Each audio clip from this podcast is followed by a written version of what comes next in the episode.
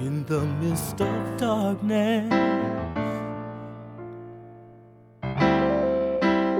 The road might not be clear.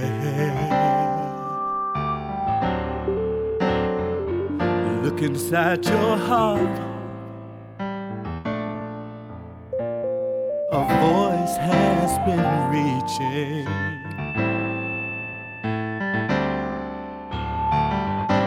you gotta do is believe. Put your faith in love. God's love, the Master's love, can fix anything. Reach for it. A greater love. Reach for it. A greater her love.